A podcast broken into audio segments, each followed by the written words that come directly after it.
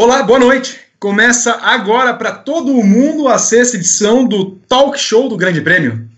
Um programa atual e ao vivo, mas que remete aos anos em que as pessoas em casa se reuniam diante do rádio para acompanhar notícias e novelas. Ah, e em tempos difíceis como esse, o Grande Prêmio traz essa atração para que você em casa tenha informação, opinião, entretenimento, Big Brother, Fórmula 1, novela, qualquer coisa com gente relevante. Exatamente, Vitor. Aqui você vai encontrar esporte a motor, é verdade, mas vai encontrar muito mais do que isso. Você tem o Lucas de Barros, né, por aí. Você vai encontrar tudo isso. Lucas de Barros comigo, Vitor Martins. Além, além de Lucas de Barros, teremos outros dois convidados que a gente já apresenta. Comigo, Gabriel Curti. Esse é o Fala e Fala em sua sexta edição. É, é, sempre uma surpresa esse programa, né? É, são seis edições e cada, cada programa tem a sua história pré-programa. No último nós tivemos o trio de Fernandos, né? Porque o Thunderbird, também não sabia disso. O Thunder é Luiz Fernando. Luiz Fernando Duarte. Junto com o Merigene, com o Nardini. É, foi um programa, foi um programa histórico. Até teve o Bob Esponja, né, Gabriel?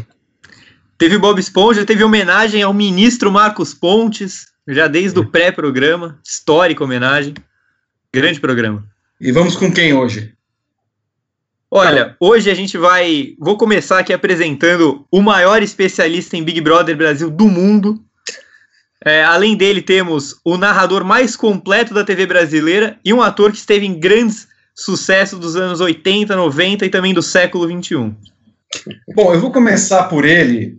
Ele é colunista, ele é dono de bordões brilhantes, ele segue invicto no, em acertar os campeões de Big Brother, A Fazenda, Casa dos Artistas, de férias com o ex-Brasil, também acerta, mesmo não tendo vencedor, acerta. É verdade. Ele é, o, ele é o pai do José Carlos Pagode, ele usa outro nome, Chico Barney. Bem-vindo, Chico. Muito obrigado pelo, pelo prestígio, pelo convite. Grandes revelações na noite de hoje, hein? Fiquem ligados que grandes revelações aí. Bombásticas. Bombásticas. Exclusivas e inéditas. Inéditas. Temos aqui também o homem que já narrou, segundo a última contagem, 294 modalidades e todas com muita qualidade. O cara dos esportes americanos, o ridículo. Vai, Everaldo Marques.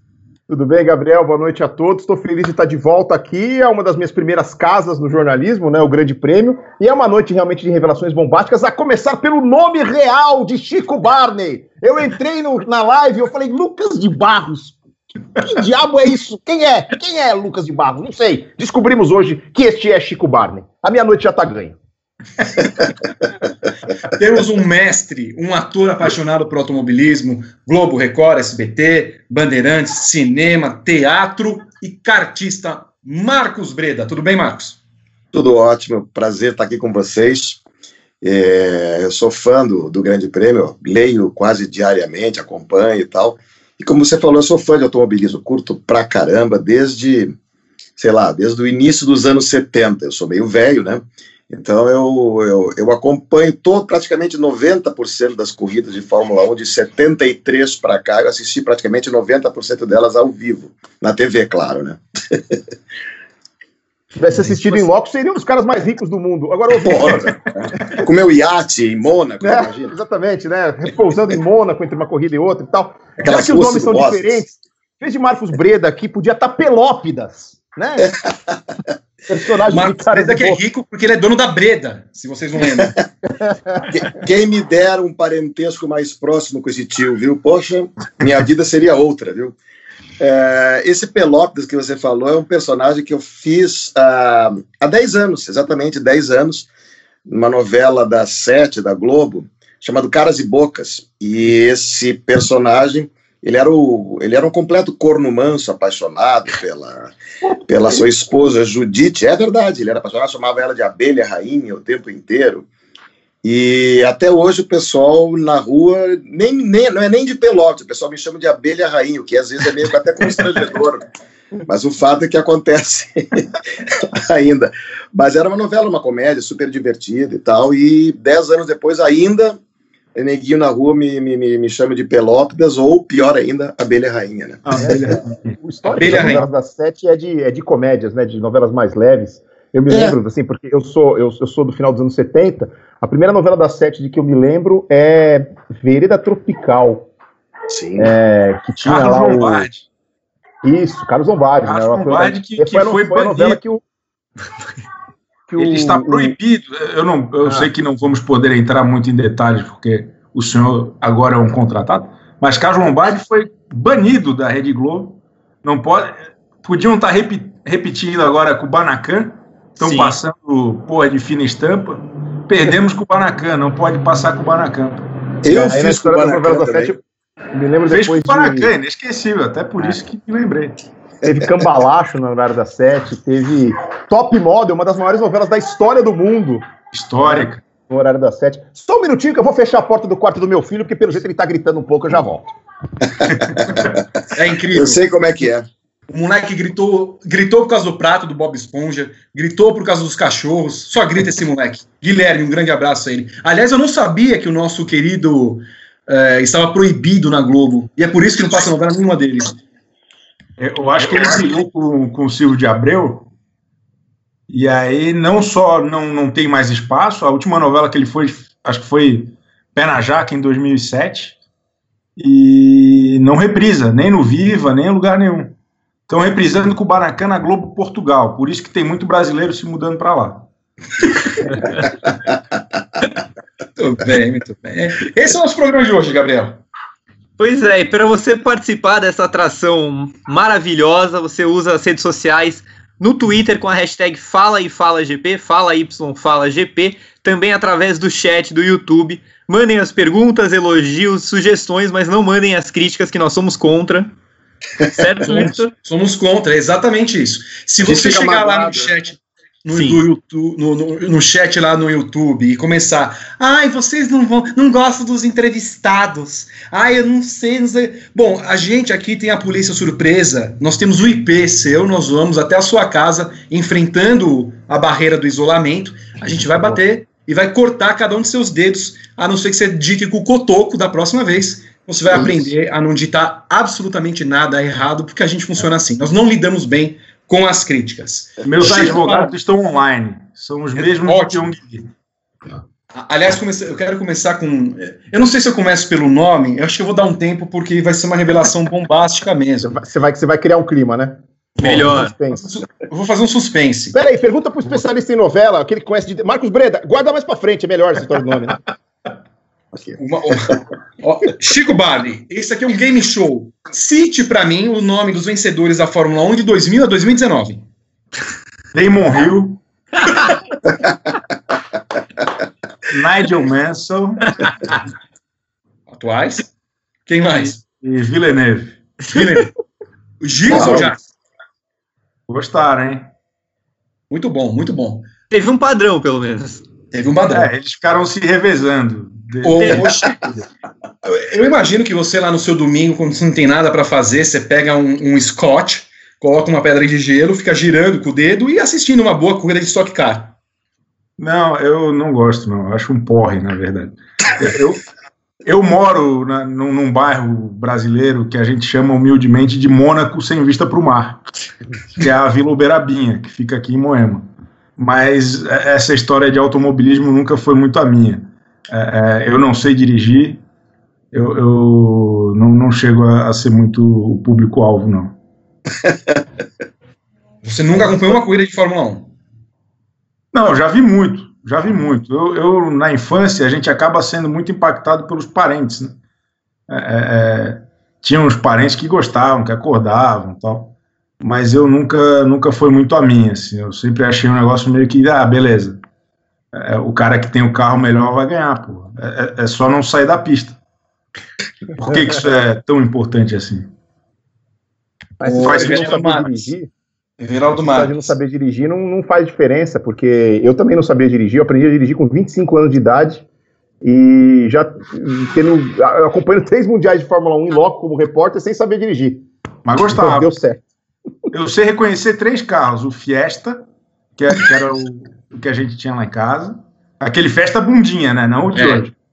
o Fusca e a Brasília.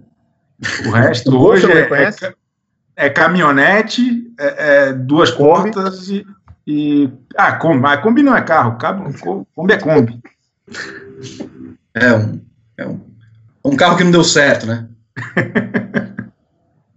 É o carro da, da- do Hortifruti. O Everaldo Marques, eu- Senhor. você é o contraponto desse debate. Como se fosse uma CNN, nós temos o nosso. Eu não, óbvio, eu não vou chamar ninguém de Coppola aqui, porque eu Vocês acho que. estão é me tirando pra respeito Coppola, né? É isso, né? Tá bom, eu entendi. Se eu fosse bonito igual a Gabriela Priori, tava bom também, viu? O, o Everaldo Marques, você que ainda. Agora está mais perto do sonho de narrar a Fórmula 1. Ah, não sei, Vitor. Não necessariamente. Quer dizer, é, eu, eu fui contratado por outras coisas, para futebol, para é, seria é um ano de Jogos Olímpicos, né? Vão acabar sendo, vão acabar sendo realizados no ano que vem, mas é, é sim, é isso por enquanto, entendeu? Não dá para. Obviamente, eu tô na emissora que tem os direitos, mas se isso significa que um dia eu vou narrar, ainda é uma distância muito grande. Sou obrigado só a fazer isso por, por curiosidade de quem não sabe. O Everaldo começou aqui no Grande Prêmio em 1900 em Guaraná de Rolha. An- Antes dos anos 2000, né?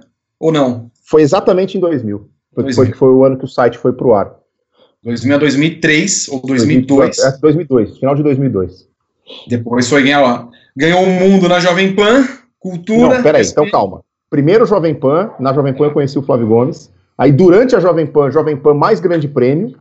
E aí depois eu saí do Grande Prêmio, continuei na Jovem Pan mais dois anos antes de, de ir atrás do meu sonho de narrador. Legal. Muito bem. Então está com a vida absolutamente atrelada com a Fórmula 1. E Marcos Breda, que tem uma frota de ônibus, gosta de velocidade e acompanha a Fórmula 1 e anda de kart nos seus momentos vagos. Você está no Rio, certo, Marcos? Exatamente. Em- O Rio não é muito pródigo em ter cartódromos muito bons, né? Na verdade, a, a cidade do Rio de Janeiro hoje, hoje não tem nenhum. Né? Ele, para quem quer andar de kart aqui no Rio, ele tem a, a alternativa de kart indoor, tem o Top Kart, que ele tem na Barra e na linha amarela, mas o único o cartódromo que tinha era um cartódromo improvisado, que era no estacionamento do Via Parque ali, e foi demolido há mais de 10 anos.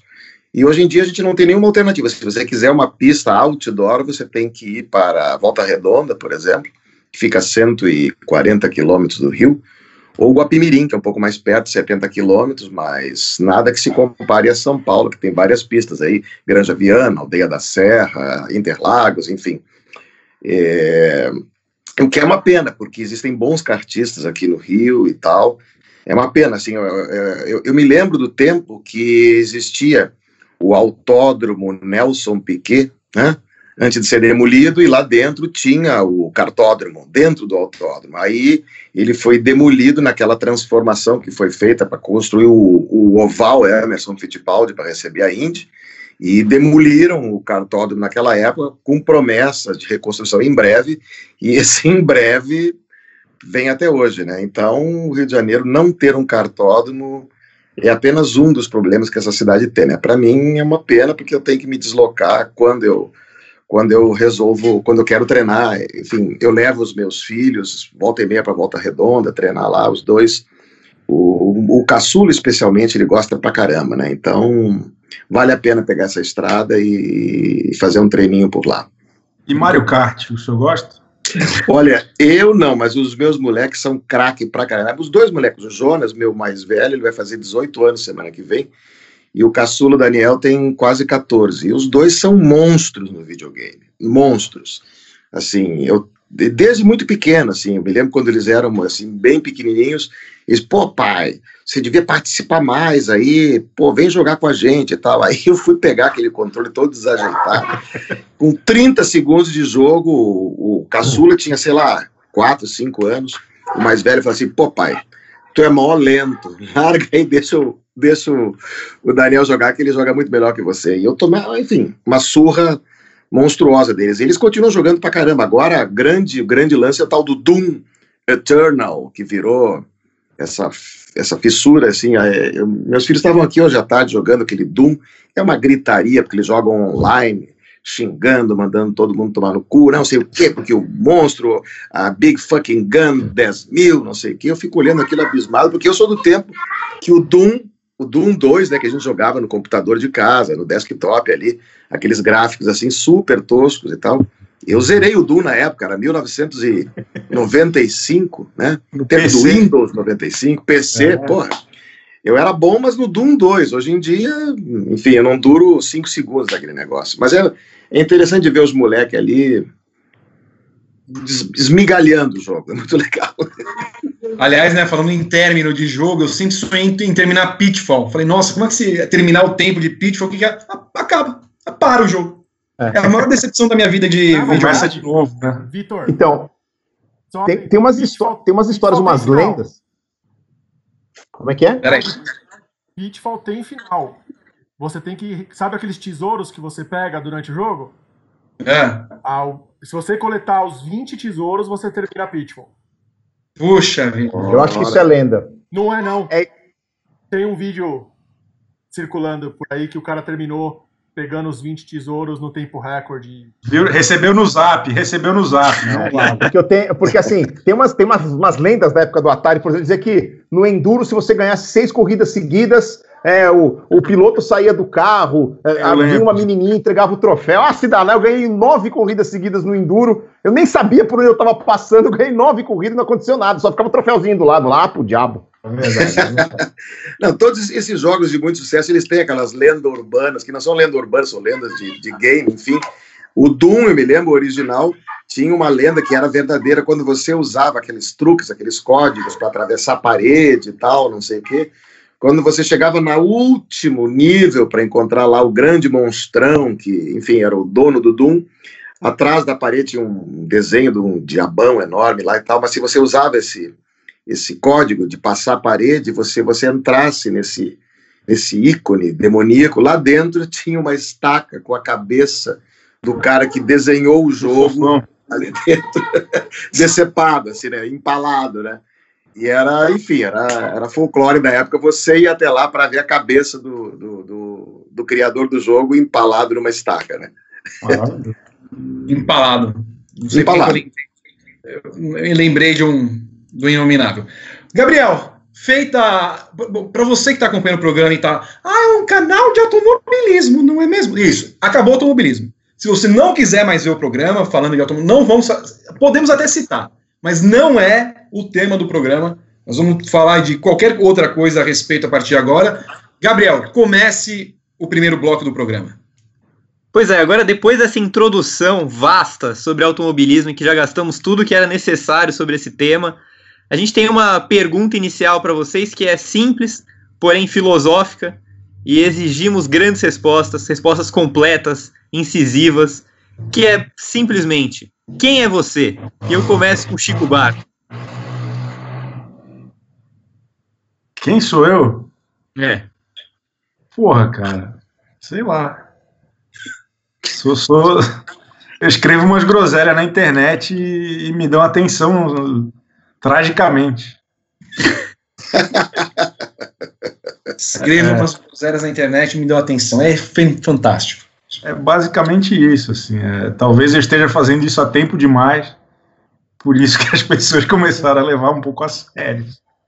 Mas eu, eu acho que eu é, é, escrevo sobre Big Brother Brasil e me especializei no universo de reality shows e TV é, é, faço isso profissionalmente no UOL há cerca de sete anos. É, é, sou um usuário frequente e doentio do Twitter. E, e quem usa o Twitter precisa estar tá fazendo alguma outra coisa para reclamar, então eu vejo Sim. TV. É, é, e é basicamente isso. Assim, mais, mais do que isso, não sei. Tudo bem. Everaldo Marques, quem é você? Faz 41 anos que eu estou tentando descobrir. Mas, mas é, eu sou um cara que, desde pequeno, é, sonhava em ser narrador esportivo, não narrador de futebol. É um cara que assistia muito esporte na infância e que tinha a televisão como uma companheira, porque filho único é, de pais que ficavam na rua o dia inteiro trabalhando, é, morando em prédios que muitas vezes eu era a única criança, a televisão foi minha grande companheira ao longo da infância. Então, é, o meu caráter se formou bem ou mal com auxílio de alguns personagens de televisão. Muito esporte. Eu passava o domingo na frente da televisão vendo o show do esporte, simplesmente porque a gente não tinha nem dinheiro para sair para passear. O objetivo de vida era ter comida na mesa três vezes por dia, então vai gastar dinheiro atravessando a cidade para visitar os tios. Não dá para fazer isso toda hora. É, com Chaves, com Chico Anísio, com Jô Soares, com Sérgio Malandro, com Silvio Santos, é, com os infantis da TV Cultura, que eu adorava, desde Revistinha, X-Tudo, Bambalalão, lá atrás, né? Então, assim, tinha, quando eu era criança, tinha um programa que não era para criança, mas que eu adorava ver, que o Breda vai lembrar, é Proibido Colar, que era uma competição universitária conduzida pelo Antônio Fagundes na TV Cultura. Nossa Senhora. É proibido colar. Era o Antônio Fagundes e uma moça que eu não vou lembrar quem era a co-apresentadora, mas enfim. Isso, olha, isso é do tempo que arco-íris era preto e branco, viu? É, então, a minha TV era também. e, então é isso. É, cresci uma criança meio solitária tal, mas nem por isso menos feliz. E persegui o meu sonho de ser narrador desde o início aí da adolescência, desde o início da minha juventude, e no final das contas deu certo. Então, era pra eu dar errado, mas tá dando certo até agora. É só antes do Gabriel perguntar para o Marcos, o senhor via coquetel? É, vi, vi. Mas antes de coquetel, a gente teve outras coisas, né, que é, é, versavam sobre o mesmo tema. Mas é, vi, vi, mas o SBT fez muito parte da, da, minha vida também, como a Globo também, como a, é, era Cultura SBT, Globo, Record, Manchete, Gazeta e Bandeirantes, era o que a gente tinha na infância, né? Essa história de 300 mil canais é coisa de, de modernidade, por quando o Gabriel Curti nasceu. Exato. O Rodrigo Berton, inclusive, manda que quem fazia é proibido colar com Antônio Fagundes era Clarice Abujanra. Olha Clarice Abujanra, exatamente. Então, eu já aproveito aqui para perguntar para Marcos Breda, quem é você?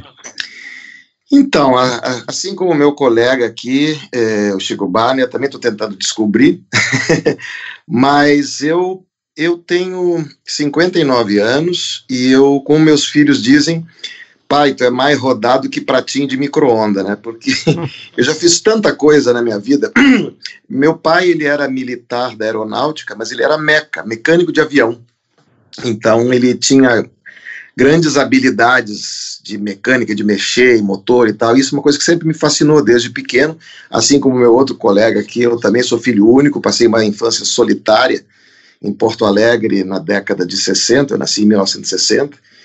E quando eu fiz vestibular, eu fiz vestibular para engenharia mecânica, né? É, embora aos 12 para 13 anos eu tenha sido campeão de Autorama Estrela. Veja você, quando, quando o Emerson Fittipaldi ganhou o seu primeiro campeonato mundial de Fórmula 1 em 72, a Estrela lançou um Autorama, que era uma pista em oito, e tinha dois lotos um preto e dourado e outro vermelho e dourado, John Player Special, né? Então eu comecei a meu primeiro contato com as pistas foi naquele autorama Fittipaldi do, do início dos anos 70. Fiz vestibular para engenharia mecânica.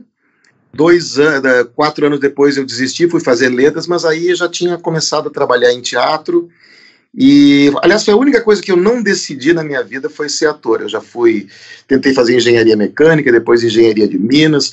Eu fui, eu estudei, me formei em inglês, fui professor de inglês muito tempo, fiz letras. Mas a única coisa que eu não, não, não decidi fazer foi ser ator, e foi justamente a coisa que eu venho fazendo nos últimos 40 anos. E também já passei por todas as emissoras, já, já trabalhei na TV Educativa, na Globo, na Manchete, na extinta Manchete, na Record, na SBT, na Band.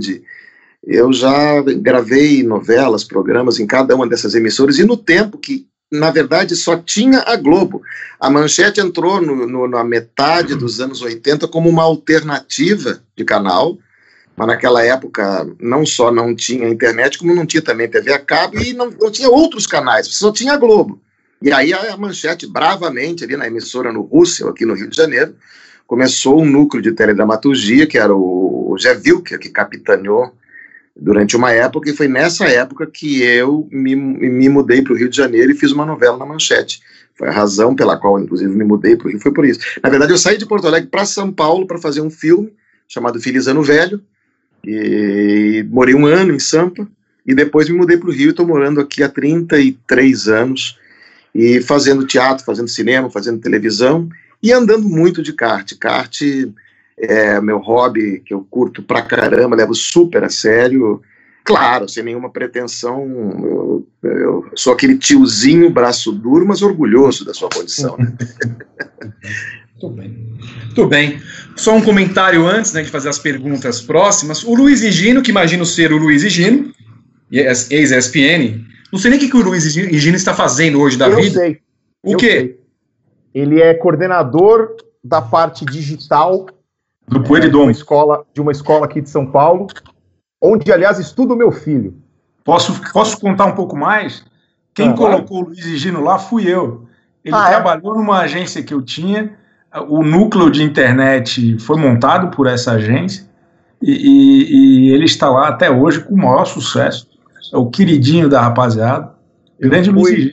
É, Eu fui lá no, no stand da escola para a história de acertar o uniforme, entregar material e não sei o quê. De repente, eu olho, o que você está fazendo aqui? Ele pergunta, o que, que você está fazendo aqui? Eu falei, não, meu filho estuda aqui para eu trabalho aqui. Eu falei, pois então. Aí nos encontramos aí depois de um... Vereador Luiz Gino. Vereador Luiz Gino. Tudo bem. Um abraço para ele. Aliás, siga o nosso canal. Você que não segue o nosso canal, só se inscrever e ativar as notificações do canal do Grande Prêmio. Ele faz um comentário muito, muito simpático, dizendo que as carecas de Everaldo Marques e Chico Barney despertam em mim os instintos mais primitivos. Quase um Roberto Jefferson da, da comunicação.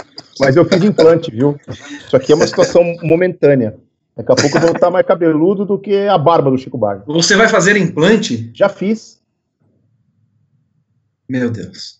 Revelações É o. Marcos Pasquim do jornalismo esportivo. Agora, se ficar o cabelo de boneca igual do Mauro Betti, aí eu raspo tudo e assumo a careca, assumo a, a condição de sósia do Marcelo Tassi. A Globo transforma as pessoas. Meu Deus do céu.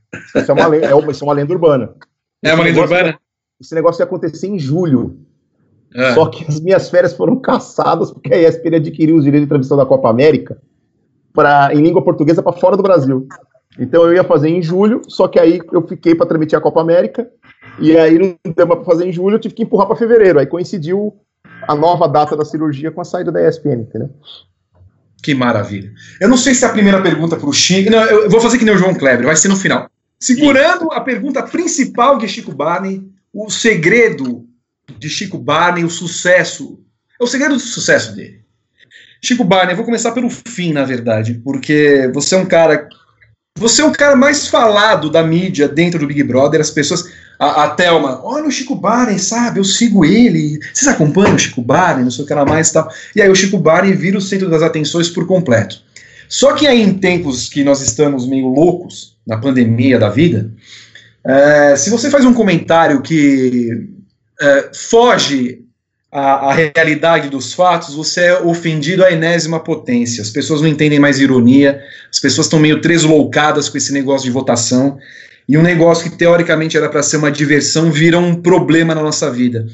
Queria que você falasse a respeito disso, de como você tem sido ofendido algumas vezes.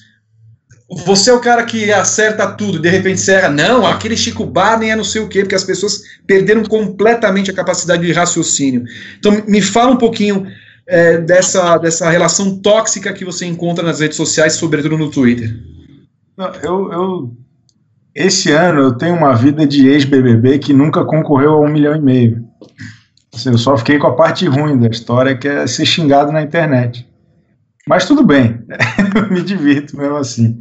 O, o- eu acho que teve um, um público cada vez mais novo, muito viciado assim, culto à personalidade, sabe? A molecada que é fã mesmo, é fã de qualquer coisa, é fã de cantora, é fã de jogador, é fã do que for, e não tão, não se acostumaram, uma impressão minha, talvez uma análise meio, meio exagerada aqui, mas não, não se acostumaram com a leitura, com a análise das coisas.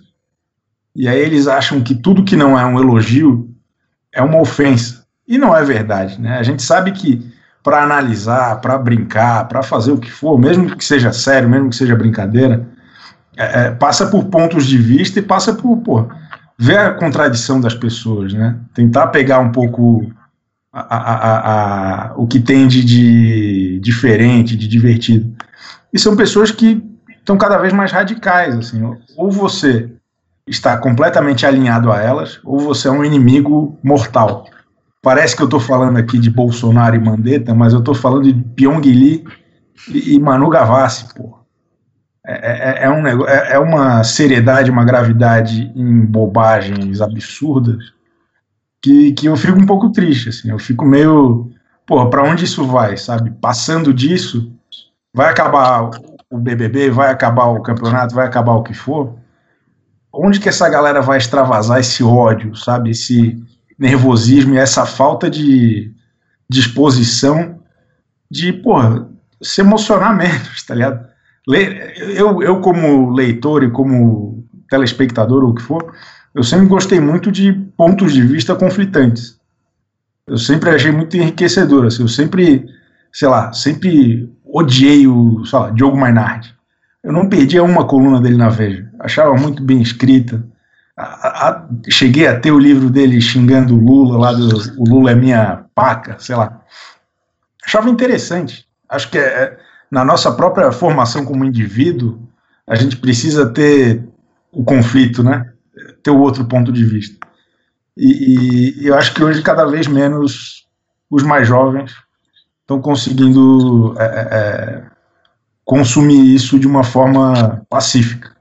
Acho que está tudo muito mal resolvido na cabeça da garotada. Se me permite até fazer um comentário a respeito disso, o que me chama a atenção, claro, ampliando do Big Brother para todo o resto, é, é, é, muito preocupante você ver as coisas redu reduzidas a esse binarismo, né? Essa coisa ou, ou lá ou cá, ou quente ou frio, ou vermelho ou azul, e essa incapacidade de ver os meios tons, as contradições, como você falou, mas principalmente as milhares de, de, de, tonalidades que existem entre uma posição e outra. E essa posição, essa, essa, essa visão, vamos dizer assim, binária, reducionista, é um sinal muito alarmante da incapacidade de reflexão das pessoas mesmo, de, de poder olhar para o todo, né? Esse binarismo e essa agressividade gerada por isso também tem, tem lucros colaterais muito graves, né? Enquanto a gente está nessa disputa de ódio, eu, eu versus, nós versus eles, a gente não se preocupa direito quem somos nós e quem são eles, né? E esquece também que nós somos infinitos, né? Essa tentativa de reduzir tudo a a um bit, né?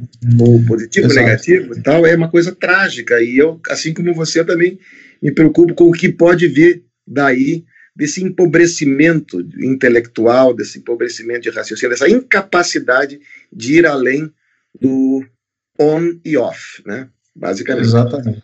É, a gente vive é, esse fla-flu em tudo, né? Tudo. É, não só nas coisas importantes, mas nas coisas supérfluas, como o Big Brother mencionado pelo, pelo Chico, Exato. Arroz por cima, feijão por cima ou por baixo do arroz. Até isso gera treta.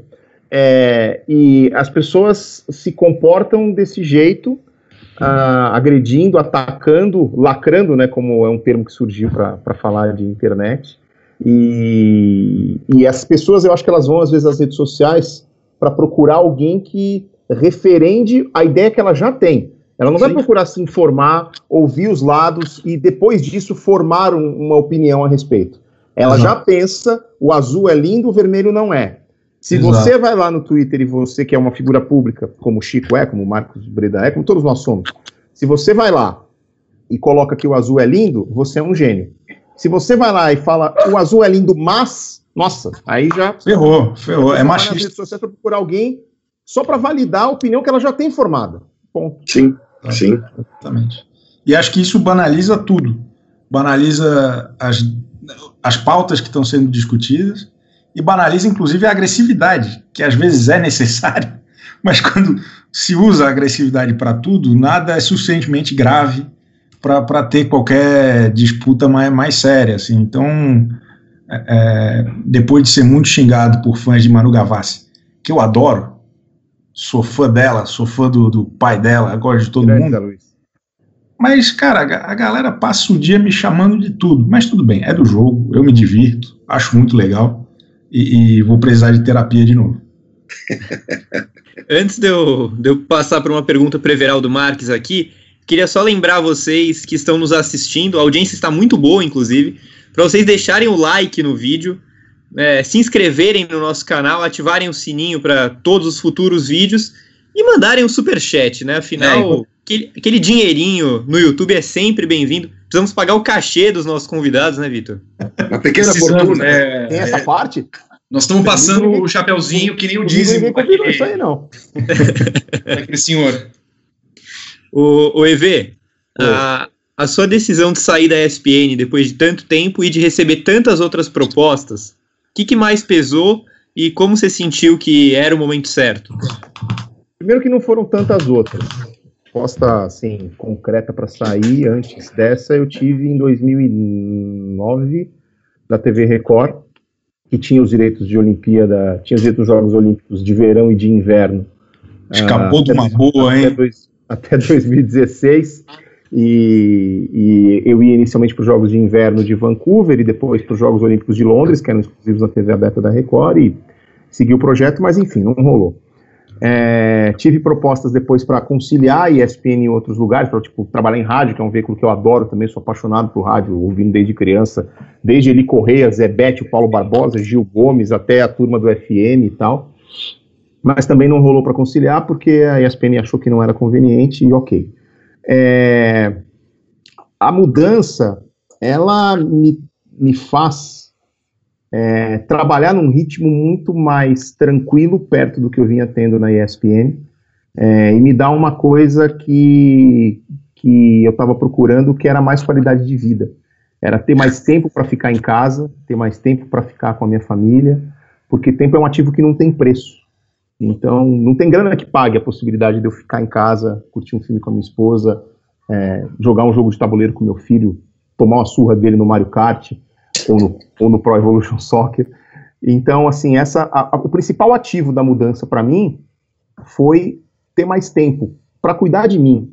O que me deu esse estalo foi em 2018, eu participei de um desafio em que eu fiz um duatlo. Duatlo é uma competição de correr, pedalar e correr, né? É uma, competição de três fases, mas não é como o triatlo que tem a natação. São duas etapas de corrida e uma de pedal e me desafiaram a fazer esse duato. Me preparei para isso durante quatro meses, com a ajuda de uma clínica de medicina esportiva. Perdi 13 quilos no processo, é, perdi 20% de gordura no meu corpo, a minha saúde melhorou muito, o meu humor melhorou, a minha vida melhorou de uma forma geral. Só que aí, quando eu retomei o ritmo de trabalho é, do maior período do ano, que é ali de setembro até fevereiro, quando a NFL rola, quando tem NBA junto, tem Premier League junto, Campeonato Espanhol e tudo mais. Quando eu voltei para o ritmo que, que era a maior parte do meu, do meu ano, eu parei de ter condição de treinar. Engordei tudo de novo, é, a minha saúde voltou a, a dar indícios ruins, tipo sinais de hipertensão, aquela coisa, limite para não me tornar diabético e tal. Aí eu falei, meu, será que não está na hora de eu, de eu ver se não tem outras coisas acontecendo, né?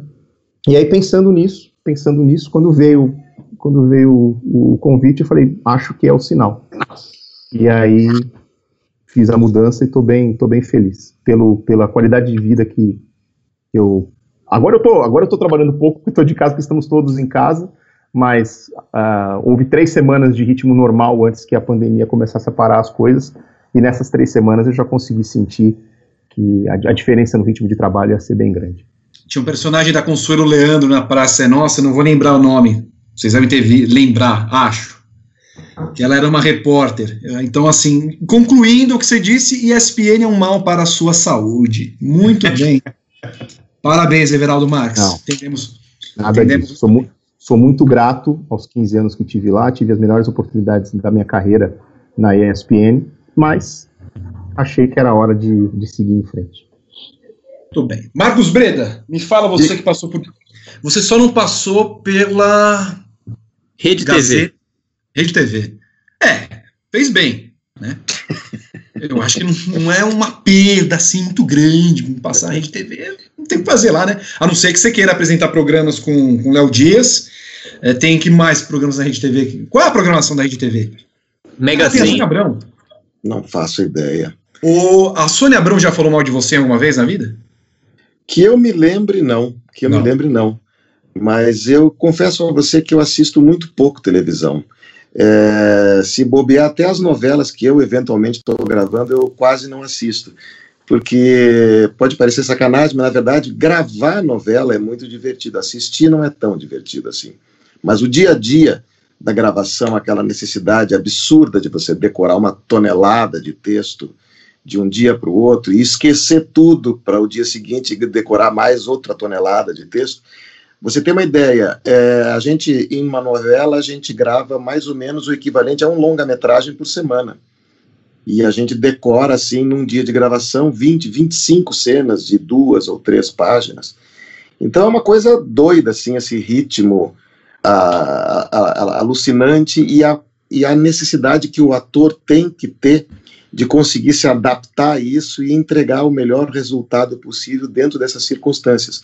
Do, do tempo escasso para você é, decorar aquilo tudo, preparar, conceber, criar, e, e junto com aquela equipe toda, onde todo mundo está tentando fazer o melhor possível.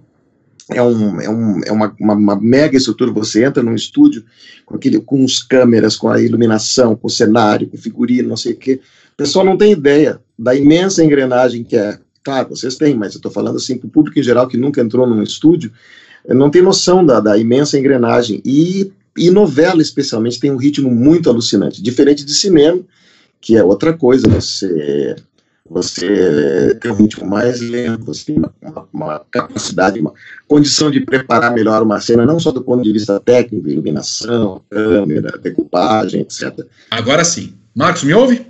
Estou te ouvindo perfeitamente. Por favor, Marcos, volta de onde você parou. Você estava falando a respeito do, dos 42 anos.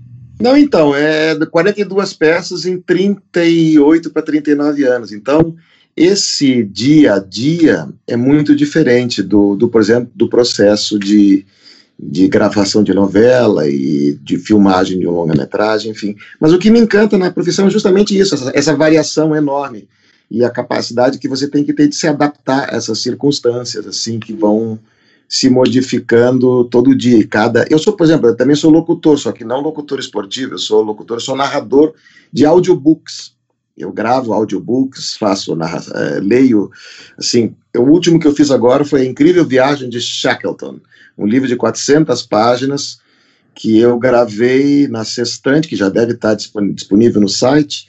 Eu levei oito, uh, oito diárias de três horas para gravar, foram 24 horas de gravação e editado deu umas 15 horas de, de leitura de livro, onde você faz todos os personagens e tal. Então, essa variação de você ir do estúdio, aí você gravar, aí faz teatro, aí faz cinema, não sei o quê, daqui a pouco põe um capacete e vai pro kart. O que me encanta é essa variação, essa, esse trânsito de um lado para o outro, que eu gosto pra caramba, né? Legal. O, voltando pro Chico, é, o trabalho na cobertura dos realities, como que você começou a fazer isso? De onde surgiu a, a ideia? E, e, como que tem sido o BBB 20 em termos de audiência e repercussão para você? Olha, eu tinha um blog meu, sou da primeira geração de blogueiros do Brasil, 2002, e isso tem a ver depois com a história do nome, depois eu entro nesse pormenor. Hum. E eu sempre gostei muito, assim, de, de assistir TV, de... enfim. É, e aí, em 2013, se eu não me engano, o UOL me convidou para fazer a cobertura do BBB. Começou a dar super certo. É, é, desde 2017 eu tenho uma coluna lá sobre TV, que eu falo sobre basicamente qualquer coisa. Mas sobre reality show no UOL desde 2013. E acho que esse BBB, não sei se todos os senhores estão acompanhando, mas eu que vi, acho que todos, é a melhor temporada disparada. A gente deu muita sorte de estar todo mundo preso em casa e de ter uma temporada boa do BBB, porque fazia tempo que não tinha. Eu, eu dei muito azar que quando eu comecei a cobrir profissionalmente, ficou um porre. Eu, eu, eu, ano passado eu cheguei a pensar assim, cara, eu não, eu não tenho mais o que fazer. É, não dá mais para onde, não tem mais para onde ir, isso está insuportável. Vou voltar a estudar, vou ver se eu faço alguma coisa com a minha vida. Mas aí o BBB 20 me salvou. Voltei a ficar feliz vendo TV. É muito bom, cara. O elenco foi campeão. A produção trabalhou de maneira heróica. Toda semana teve alguma coisa boa acontecendo. Eles conseguiram surpreender lá dentro e aqui fora. Thiago Leifert, que, que a turma gosta de criticar, na minha opinião, chegou no estado da arte, mandou muito bem. Ninguém mais lembra de Pedro Bial. Quem é Pedro Bial? Passou. Essa comparação não existe mais. E até o quadro de humor, que é um negócio que eu nem sabia que era possível ser bom. O quadro de humor do BBB é engraçado esse ano. Aquele rapaz lá, o Rafael, Rafael Portugal, é, é um gênio, é muito bom. Então, essa temporada tivemos muita sorte. O mundo está acabando? Está. Mas tivemos sorte com o BBB. Porque você Vai imagina só se... Oh, perdão, desculpa. Vai acabar em grande estilo. Vai, vai acabar em grande... Tem, tem com quatro dias a mais de BBB. Tá tudo é. certo. Porque vocês imaginam só se, o, se o BBB, BBB da quarentena fosse o do ano passado. Não, eu, eu tava na rua. Eu tava jogando dominó com os velhinhos aqui de Moema. o, é, tenho... Marisa Hort foi injustiçada? Não, ela foi muito injustiçada. era, era ruim demais. Ela, ela mandou mal naquele comecinho. Para quem não lembra, ela foi a primeira eliminada do BBB. O, o, a equipe original era ela e o Bial. E aí é, é um negócio que, infelizmente, alguns programas ainda insistem nessa mecânica de jornalismo barra humoristas ou atores e tal. É, é, e isso não funciona. Eu, quando anunciaram a estreia do Se Joga, eu avisei que não ia dar certo, porque repetia Bial e, e Marisa Hort. E, enfim, eu acho que não deu muito certo também. Tudo bem. Ô, Everaldo, é, as pessoas se perguntam se você teve que adaptar o seu jeito de transmissão no Sport TV, o que é a diferença de uma casa para outra, os bordões, você teve alguma poda, você teve liberdade total para seguir, como é que é essa vida no mundo globo? É, então, uma das coisas que as pessoas mais falaram, né, foi, ah, pô, o que você está fazendo? Não vai, você nunca mais vai ser você, os caras vão te podar, você vai ser pasteurizado, você isso, você aquilo, assim, muito bem. Na véspera da estreia, foi um jogo de NBA, mandei uma mensagem só por desencargo de consciência, mandei uma mensagem para um dos meus chefes, assim, e aí? Alguma restrição, algum, alguma recomendação, alguma qualquer coisa? A resposta foi, seja você. Só isso. E foi... Eu acho que essa, essa preocupação do pessoal com a Globo vem de um lugar do passado acho que já faz uns anos que eles fazem questão justamente de trazer esses pontos de vista diferentes e de investir nisso, né? Acho que o, o, o teu sucesso, o sucesso de vários outros caras do, no esporte que vieram de outros canais, acho que tem muito a ver com isso. Né? Não, não tem mais essa poda que acho que teve no passado e talvez num passado até mais distante, mas eu acho que hoje em dia a Globo é, é outra cabeça total. Eles contrataram o Everaldo Marques da ESPN, eles queriam o Everaldo Marques da ESPN na Globo. E é isso que eu tô, sim, liberdade total para fazer o que eu quiser, como eu sempre tive na ESPN também. É, fui muito bem recebido pelos colegas, é, saí muito feliz da ESPN pela maneira como os colegas de ESPN também é, vieram me, me, cumprimentar, me desejar sorte. Fui recebido muito bem na, na Globo, no Sport TV, então assim, não tenho nada para falar. É, feliz e é isso. Eu sou o mesmo cara, mesmo cara da, da ESPN agora no, no Sport TV, na Globo. É, disseram literalmente para que eu seja eu mesmo e é isso que está acontecendo. Ô Marcos, você falou aí do, você, da sua carreira, tanto tempo que você está no ar, também teatro, cinema, enfim, vários é, meios diferentes. É, de quanto em quanto tempo você acha que, que muda o formato da comunicação, da expressão? A, quantas transformações você já teve que passar, você já sentiu que você passou?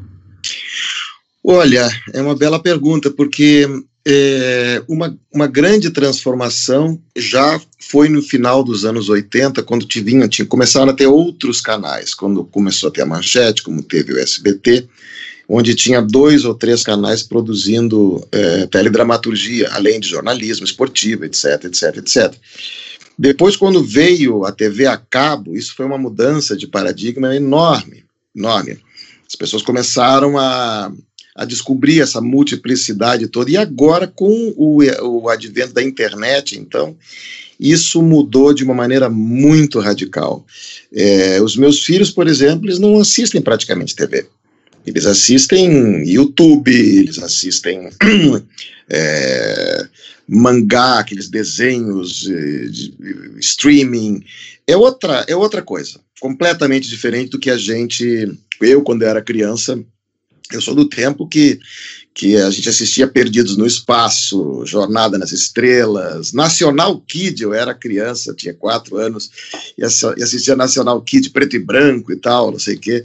Quando veio TV colorida foi uma coisa extraordinária, assim, ah, sei quê. Mas agora né, a gente está no meio dessa, dessa poeira toda de novas mídias, novas. Todo mundo virou produtor de conteúdo e, portanto, existe uma multiplicidade de opções absurda. Nem, na verdade, se alguém disser, não, eu sei exatamente o que está acontecendo, está mentindo, porque ninguém sabe ainda direito o que está acontecendo. Nos falta, acho que, distanciamento para entender a enormidade da mudança que essa época que a gente está vivendo agora. É, e, base, e, e, além disso, essa coisa da quarentena, essa, é, isso, essa tragédia que está acontecendo agora, ela vai ter efeitos muito profundos também, também na, na, na, maneira como as pessoas é, desfrutam dos seus conteúdos. Assim, essa, esse, esse confinamento trouxe e vai trazer durante um bom tempo modificações muito profundas. A gente ainda não entendeu o que está acontecendo, essa é a verdade. E essa quarentena só acho aprofundou e ampliou isso ainda mais. Mas eu acho fascinante, por um outro lado, claro, a quarentena, eu, eu, eu, o coronavírus, enfim, é uma coisa terrível, mas eu estou só trazendo isso como um dado a mais para pontuar assim essas épocas, essas eras, essas, essas, esses grandes movimentos que o entretenimento, né, é, tem passado. E ao mesmo tempo como certas coisas continuam mais importantes ou até mais importantes por conta disso. Por exemplo, teatro hoje em dia é uma coisa que você não pode fazer porque não tem. Teatro depende de ajuntamento de gente, né? É umas pessoas numa sala vendo um espetáculo teatral, o cara ali no palco e tal.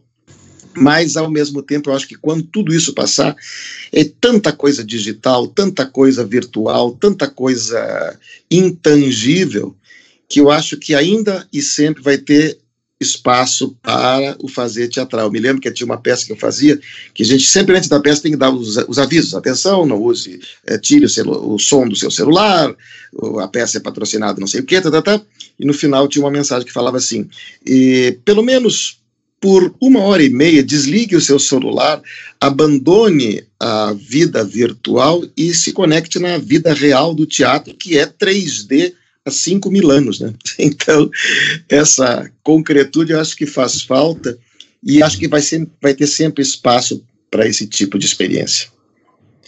Muito bem. Diferente das peças patrocinadas, né? Nós estamos terminando o primeiro bloco, mas não vamos para o intervalo comercial. Por quê? Porque não há um sequer patrocinador nessa atração.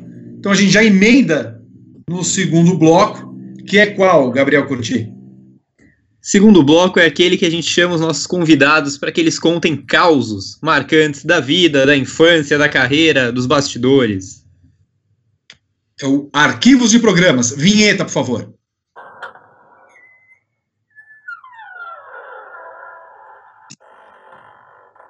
Arquivo Não, isso... programa. Essa é a vinheta do, do quadro? Ah, mudou. Agora tem o barulhinho que você pediu. Tem até a musiquinha que entrou depois do vídeo, ó, que beleza. É, que... no vídeo. Ótimo. Tá bom, essa, vai. Muito bom quadro. Bom, nesse quadro, que parece um ranger de um, de um cemitério, nós vamos chamar os convidados para que contem causos da sua vida E nós vamos começar com Everaldo Marques, que vai contar uma história marcante da sua vida profissional, pessoal, Globo, Sport TV, sei lá. O qual é, Everaldo? Com o microfone mutado, porque, meu, vocês não têm ideia do que está acontecendo aqui atrás. Mas beleza. Quebrou, é... quebrou o prato? Não, tá jogando Fortnite com amigos online. Ou seja, é, é uma barulheira tipo Doom que o, que o Breda mencionou dos filhos dele, entendeu? O negócio não é fácil, não. É, o ano é 2003, se eu não me engano. E eu tava. Eu, eu disse aqui que eu saí da Jovem Pan porque eu não tive muitas oportunidades como narrador lá. E aí eu fui para um contrato de um mês na TV Cultura, e depois o contrato foi estendido por quase um ano, e, e aí depois eu fui para a ESPN. Mas eu fiquei oito anos na Jovem Pan perseguindo o, o sonho de ser narrador lá, acabei não tendo é, oportunidades consistentes, constantes, e por isso eu saí. Mas teve um episódio bem engraçado que foi assim: em 2003 eu estava de férias em Buenos Aires. E um sábado lá, eu saí para jantar, tomei alguns vinhos, porque o vinho nacional argentino é bem, é bem bom, né? E é barato, então deu para deu caprichar. E aí a gente voltei pro hotel. É, aí fui entrar na, fui entrar na internet para ver questão de passagem em hotel, porque no dia seguinte eu ia viajar para Bariloche para tentar esquiar. Então, aliás, é uma das coisas mais difíceis do mundo esquiar. Eu não consegui, eu quebrei a cara. Fiquei só no esquibunda e olhe lá. É, então fui negócio de imprimir voucher, aquelas coisas e tal. Aí, na época tinha aquele o, né, existe até hoje o MSN, uh, ah, o Messenger. Aí começo a conversar com o Bruno Vicari, que hoje é apresentador da ESPN. Ele era é, produtor da Jovem Pan na época. Aí, aí, como é que tá? Tudo bem? Tudo bem, tal. Como é que tá aí as férias? Falei, não, tá beleza, tá. E aí, ah, não, eu tô indo embora porque não deu certo aqui. Assim, não deu certo o quê? Falei, não, a gente ia transmitir uma luta do Popó. É, o Popó ia colocar o título mundial dele em jogo contra um pugilista argentino chamado Jorge Laiena Barrios. E a gente ia transmitir essa luta, só que assim, era uma transmissão off-tube, né, assistindo pela televisão e transmitindo, porque a luta era nos Estados Unidos, só que não deu certo porque a gente desistiu porque a Globo vai fazer VT dessa luta. Eu falei, mas por que ela vai fazer VT? Não, porque a prioridade é o Criança Esperança. Então, na verdade, a luta do Popó vai gravado depois do Criança Esperança. Aí, eu tô lá no meu hotel em Buenos Aires, ligo a TV. Aparece na tela da TV do meu hotel em Buenos Aires. A continuação, Freitas versus Barrios. Aí eu no Messenger falei, ó, aqui na Argentina vai passar ao vivo a luta. Ele, é mesmo? Peraí. Aí, daqui a pouco, quem entra no. Ele entra no mestre e fala assim: tô falando com o chefe aqui, hein? Peraí, não sei o que. Aí daqui a pouco, você consegue narrar a luta pelo telefone? Falei, aqui no quarto, sentado na cama? É. Eu falei, consigo, uai. Ah, peraí que a gente vai consultar o dono da rádio. Aí o dono da rádio, seu Tuta, pai do pai do Tutinha, filho do Paulo Machado de Carvalho, enfim, um dos grandes nomes da TV brasileira nos anos 60, foi diretor artístico da TV Record, responsável pela criação da, da Jovem Guarda, né? É, e o seu Tuta estava lá passando o final de semana dele tranquilo, acho que em Itu. Ligaram para ele sábado, 10 e meia da noite, explicaram a situação. Falou, manda fazer. Aí, qual é o número do seu telefone aí? Aí me ligaram no quarto do hotel, eu sentado na cama, assistindo a luta, e eu narrei pelo telefone do quarto do hotel em Buenos Aires a luta do Popó. Foi a única transmissão ao vivo daquela luta na imprensa brasileira, porque a Globo só meteu a luta em VT depois do Criança Esperança. E o Popó estava perdendo a luta, ele ganhou por nocaute no último assalto.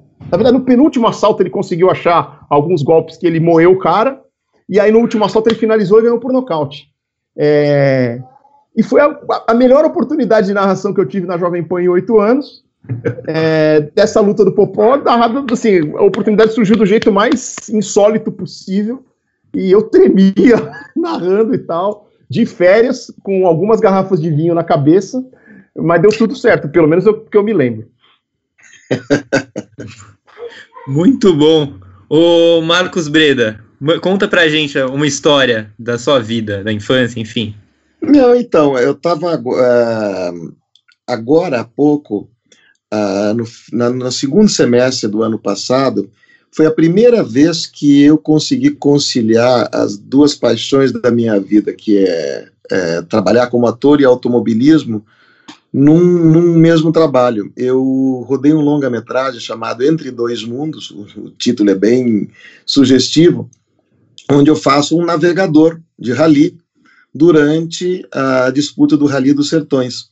O Breno de Filippo, ator, meu colega, ele faz o piloto, é um jovem piloto impetuoso, tem um pouco de merda na cabeça e tal, e eu sou um cara mais velho, ex-piloto, navegador e tal, que tento colocar um pouco de juízo na cabeça do cara e tal. Enfim, o filme é um longa-metragem que deve estar pronto. Quer dizer, agora com essa confusão toda de coronavírus, a gente não sabe quando que o filme vai ser lançado. Mas foi a primeira vez que eu conciliei as duas coisas, né?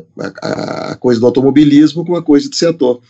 E eu estava agora vendo essas fotos que vocês estavam colocando aí, é, cenas inclusive do filme, e tem uma cena do filme que a gente se envolve num acidente. O carro capota, o carro de rally capota, e nós estamos ali dentro do carro e a gente tem que sair do carro capotado e tal. E aquilo tudo foi preparado cuidadosamente, assim, a gente, eu e o, o Breno, a gente dentro do carro, com cinto de segurança e tal. Aí é colocado um macaco hidráulico na lateral do carro, as câmeras uh, GoPro colocadas em vários lugares dentro do carro, para acionar o macaco, o carro vai virando, virando, virando, virando, e ele capota. E as coisas realmente caem do chão para o teto, etc, etc, etc. E aí a gente preparou tudo direitinho, mas tinha que gravar de uma vez só, porque era um, enfim, você capotar o carro, claro que eles tiraram todos os fluidos, gasolina, água, óleo, etc. Mas a gente gravou no meio do mato, um calor do cacete e tal, e uma capotagem. E aí a gente tinha que sair dali de dentro do carro.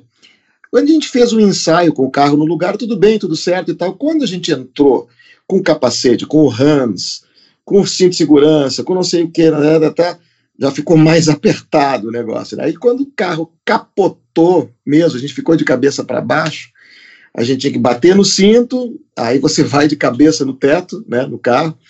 E na hora de sair, eu me dei conta, e o Breno também se deu conta, de que nós não havíamos ensaiado a cena com o Hans e o Hans não deixa você dobrar o pescoço e tal. E aí as câmeras gravando isso tudo, o pessoal da equipe em volta vendo que a gente estava com realmente com dificuldades para sair dali de dentro, porque estava batendo um desespero.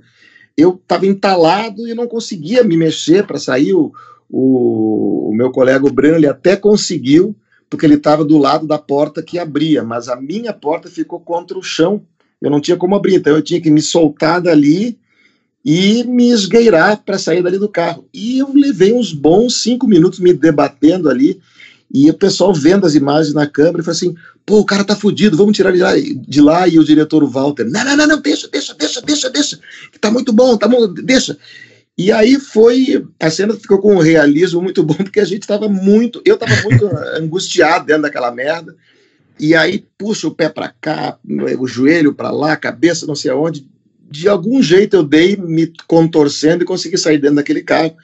E disse o diretor que a cena tinha ficado muito boa, mas foi, foi um momento assim que eu fiquei imaginando, falei, puta que pariu, mas que merda que deve ser passar por, por uma situação dessa. Então, cada vez mais eu respeito os meus amigos pilotos, eu tenho muitos, porque eu sei que é uma profissão muito arriscada, muito estressante, e num, num capotamento fake como esse, já fiquei todo borrado, imagina quando é a Vera, né? Tudo bem. Chico Barney, a sua história, Chico Barney. Pode ser aquela do, da origem ou alguma. Você, você, que manda, você que sabe. A origem, se você quiser, ó. Olha lá, o João Kleber aqui, hein? Eu sou meio ruim de contar a história. Ele falou do Autorama ainda há pouco, o, o senhor Breda. Me, me, me, ocorreu aqui uma, uma feliz memória que eu, eu nunca gostei muito de brincar de autorama, nunca tive ferrorama, mas eu montei um ferrorama no caminho de Santiago. É, é eu, eu, eu, fiz todo o trajeto via Portugal, de, do caminho de Santiago, ali pela Galícia, não sei onde, é, ajudando a montar um ferrorama em 2010. É, é a história é só isso. Se eu contar mais do que isso, vocês vão achar um saco, mas a história é essa. Você não gosta, realmente você não gosta muito de. de... É que você, essa história, se eu contar um pouco mais, é, é mais legal assim, pô, o cara montou o ferrorama no caminho de Santiago. Se vocês souberem mais do que isso, você vai falar, ah, puta, que história mais sem graça. Então vamos ficar só com a manchete. Tá bom. você quer contar mais uma? Quer a história do. do... Eu vou contar então. Muita gente aqui, eu entrei aqui hoje, muita gente ficou chocada porque o meu Skype é Lucas de Barros. E aí o pessoal ficou falando, pô, quem é Lucas de Barros? É um é, é o empresário do Chico Vale? É o agente? É o agente? Mas não, é que o meu nome de fato é Lucas de Barros. Eu, e, e eu comecei a assinar Chico Barney por um motivo muito nobre. Em 2002 eu montei meu blog, só que eu era lutador de jiu-jitsu. Eu, eu, eu, andava com uma rapaziada da pesada lá em Florianópolis. E se eles soubessem que eu estava gastando meu tempo escrevendo bobagem na internet, eu ia apanhar. Eu não podia assinar com meu nome Lucas de Barro. Então eu comecei a usar o nome Chico Barney, que era o meu apelido de, de família. E esse apelido de família me foi dado por um tio, um tio muito próximo. E eu sempre perguntava para ele assim, querido tio, de onde vem Chico Barney, né? Por que Chico Barney? E ele me explicava, olha, o senhor nasceu nos anos 80, e os anos 80 foram muito complicados para mim, porque eu gostava muito de beber, então eu não faço a menor ideia de por que, que é Chico Barney. Apenas aceite e vida que segue. E, e é o que eu tento fazer até hoje. É, mas assim, você nunca foi numerólogo, né, para ver se o, o se dobrava alguma letra. Trocar o Y pelo I, né? É. Não, eu, eu evito fazer essas coisas aí, porque é capaz de eu descobrir alguma coisa de por que, que não tá dando certo. e aí, e aí ter que resolver me dá muita preguiça. Você não, não, saiu de Florianópolis por causa da profissão, ou foi? Foi, foi. foi? Eu, eu, eu, sou do mercado publicitário, infelizmente, eu, eu trabalho com isso há muito tempo, e vim para São Paulo em 2008 já na qualidade de Chico Barney. E aí foi, foi aí que começou a ter uma virada na minha vida. Assim, cada vez menos pessoas me chamam de Lucas. É, é, é minha mulher quando tá braba, e, e, a turma, enfim, a turma lá de Florianópolis, assim, é basicamente isso. O resto é Chico Barney. Quem diria que teríamos outro Lucas catarinense no Big Brother 20, né? o, o, o Lucão lá, o Lucas Galina, ele estuda, estudou no mesmo colégio que eu estudei. É, aquele colégio é uma fábrica de degenerados, porque os outros dois caras de Florianópolis que participaram ao longo do ano eram do mesmo colégio também. É, é, é um colégio que forma mais ex-BBB do que médico. O Rafael era de lá? Rafael era de lá. A Liane era de lá. Essa vocês não lembram. E, opa, assisti BBB, todas as edições também. BBB 7, eu acho. Que ela tentou ser loura do Tchan também. Que conceito. Curti, você já era nascido no BBB 1, filho? Já, é. já era nascido. Eu, eu assisti desde o primeiro, desde a primeira edição. Eu ainda era, era uma criança apenas na primeira edição, mas, cara, eu, eu sou viciado em Big Brother desde pequeno, assim, nível saber quase todos os participantes de quase todas as edições. Olha só, boa, surpreendente. Boa. Não, é difícil lidar com ele, é difícil. É... o, o, o, Gabriel, ele tem um mosaico na casa, na casa dele, e aí ele tem lá o National Geographic, Big Brother, então ele vê ao mesmo tempo a Gillian e o Todd vendendo a casa Me Odeixo, largados e pelados, é, sabe, as edições do futebol, é um pouco complicado lidar com esse tipo de pessoa. O, o, o que eu lembro realmente do primeiro era o Bambam e o André Gabé. E a gente lembra do André Gabé porque tem um colega nosso que trabalha no site, o Guilherme Bloise, que é a cara do André Gabé. Não fosse isso, eu ia esquecer também. Grande cantor. A, a, foto, vamos colocar aqui, Berton, do André Gabé. Grande cantor, grande cantor. O André Gabé? O André Gabé, ele lançou discos, é, é um baita cantor. Ah, eu, não, eu, não, peguei essa história do, do pobre coitado. Até a gente perguntou para ele se tivesse um BBB All Stars, se ele voltaria. Ele falou: você tá, tá louco, nunca mais voltaria a colocar o pé naquela casa, não sei o quê. Tem, tem trauma. Teve a história daquele angolano que foi deportado também no Big Brother 1, lembra? Serginho. Serginho. namorava a Vanessa? Serginho. Serginho, Serginho. Aliás, é, eu queria aproveitar o gancho aí, fazer um desafio pro Chico, não sei se vai topar, se dá tempo, se não dá, Vamos. se é fácil, se não é. Porque assim, é, com as competições paradas, a gente fala de esporte de outro jeito. Então, nessas últimas três semanas, eu fiz três vídeos, três sequências de vídeos pro Globoesporte.com. Os dez maiores jogadores da NBA de todos os tempos, os dez maiores jogadores da NFL de todos os tempos, na minha opinião, e hoje foi pro ar os 10 jogos de NBA que mais me marcaram. Não de todos os tempos, mas aqueles que eu vi que é desde a década de 90 para cá. Chico Barney, você consegue separar os 10 maiores BBBs da história? Os Fácil, 10 maiores personagens? Claro. Big Brother? com certeza. Teria quantos dessa edição? Uns três? Dessa edição, dois. Babu e Hum. Manu? Um só, um Quem? só. Boca Rosa. Boca Rosa? É Boca mesmo? Rosa. A saudosa Boca Rosa. Cara, ela, ela entrou no programa para nos divertir e para se divertir. Isso É. foi muito pouco reconhecido pelo público, que foi de uma injustiça tremenda com a mulher que, na minha opinião, é a dona do Brasil. É, posso falar os outros nove? Eu, eu falo rapidinho. Eliezer Ambrósio, é, é um cara completamente, enfim, não vou chamar de perturbado, mas sim. É, Maria Merilo, que ganhou o BBB 11, vocês lembram dela? Sim. Era ex-assistente de palco do Marcos Dupont, no programa na Band, grande música da internet também. É, porra, 10 é muita coisa, hein? Dourado. Cinco. Dourado, grande personagem. Acho que a, a trajetória de- dele do inferno ao céu é muito interessante. É, mas quem? César Lima, grande cidadão, enganou todo mundo. Enganou todo mundo. É o maior jogador da história do BBB. E mais um. Vamos lá. Deixa eu pensar. Alemão não? Eu, eu gosto mais da, da Fanny. A Fanny era genial. A Fanny era genial. É- Ela, ela, ela tinha uma. Ela era uma anti-heroína. Assim, ela, ao mesmo tempo que ela queria fazer coisas erradas, ela tinha uma percepção moral muito severa a respeito de si mesma. Então, é- era uma, era uma confusão. é- Era uma série da HBO aquilo lá.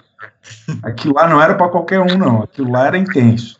Então, vamos, vamos ficar nesses cinco que, que eu fui pego de supetão. aqui.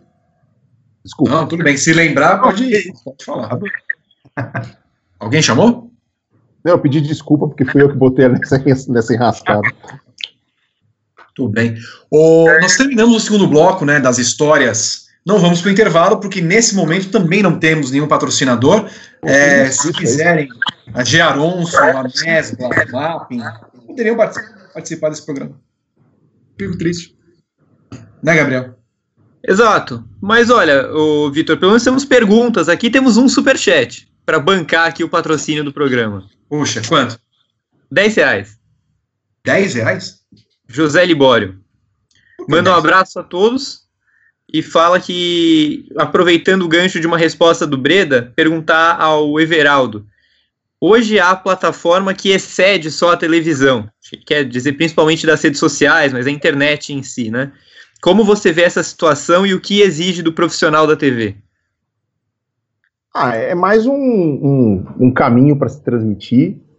É, a gente continua na prática fazendo a mesma coisa, que é falando sobre esportes. São, são jeitos diferentes de consumir esportes, né? Mas você fala e escreve sobre esportes há muito tempo e é, as plataformas são, são outras. Eu acho que o grande advento da internet, em- de uma maneira geral, para o jornalismo esportivo, no caso, né, das transmissões, é eu costumo sempre falar que, assim, com o mar de informações que você tem à disposição, você só vai mal informado por uma transmissão hoje se você for preguiçoso. Ontem eu transmiti Brasil e Inglaterra, uma, uma narração atual para um jogo da Copa de 70. Eu não tinha nascido em 1970, eu nasci em 78. É, mas, cara, o- eu fiquei encantado com o acervo digital do jornal O Globo, por exemplo. Entendeu?